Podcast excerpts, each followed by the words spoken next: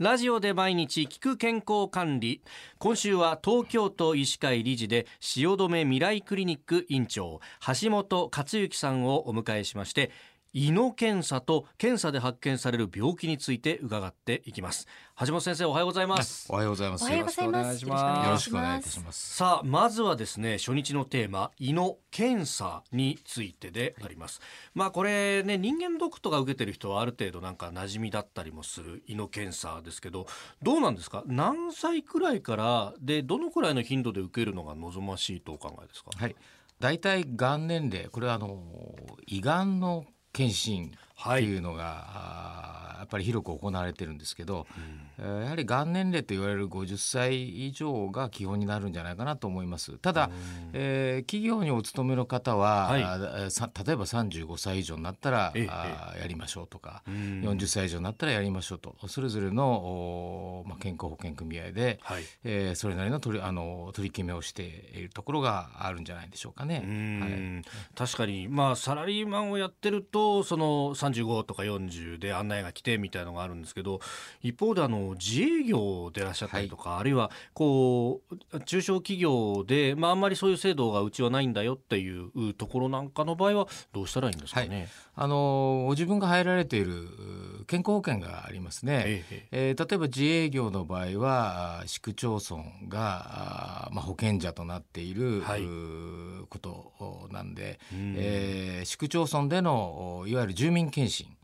その中に、えー、がん検診っていうのがございますので、はい、えー、ある程度そのがん年齢、えー、どの辺で区切るかっていう問題があるんですがあのそういう市区町村の検診を利用していただく。あるいはもう少し早い年齢から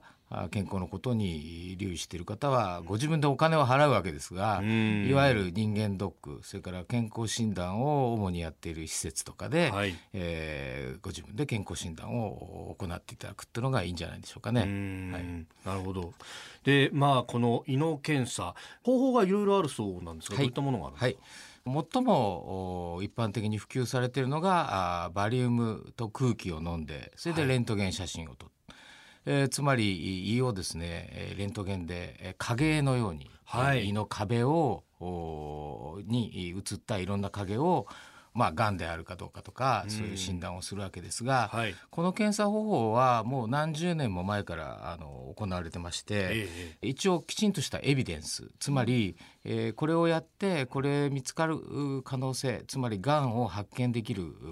確率が他の検査より高いというのがきちんとあの学術的にデータとして出ているんですね。えー、ですから、まあ、バリウムの検査っていうのはゴールデンスタンダードなんですが、はい、バリウム検査はあ経験した方はお分かりだと思うんですけど、バリウムが飲んだ後固まっちゃって、はい、えー、なかなかこう便に出てこなくて便秘の方は結構苦労したりとかですね、はい、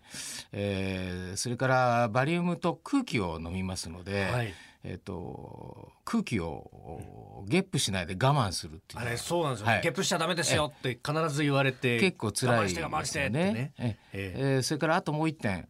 写真を撮影する台が、はい結構いろいろと動きますので、えー、そうですね。ある年齢になると筋力が弱ってきたり、まあ、高齢者の方とかですね、はい、あの台を支えられなかったりとかしてそこから落下して事故を起こすとかなるほど。結構あるんですね。あの頭、ちょっと下にして斜めにしたりとかやると、はい、結構あの、腕の力必要だったりしますね。ええそういう危険がある以上ですね、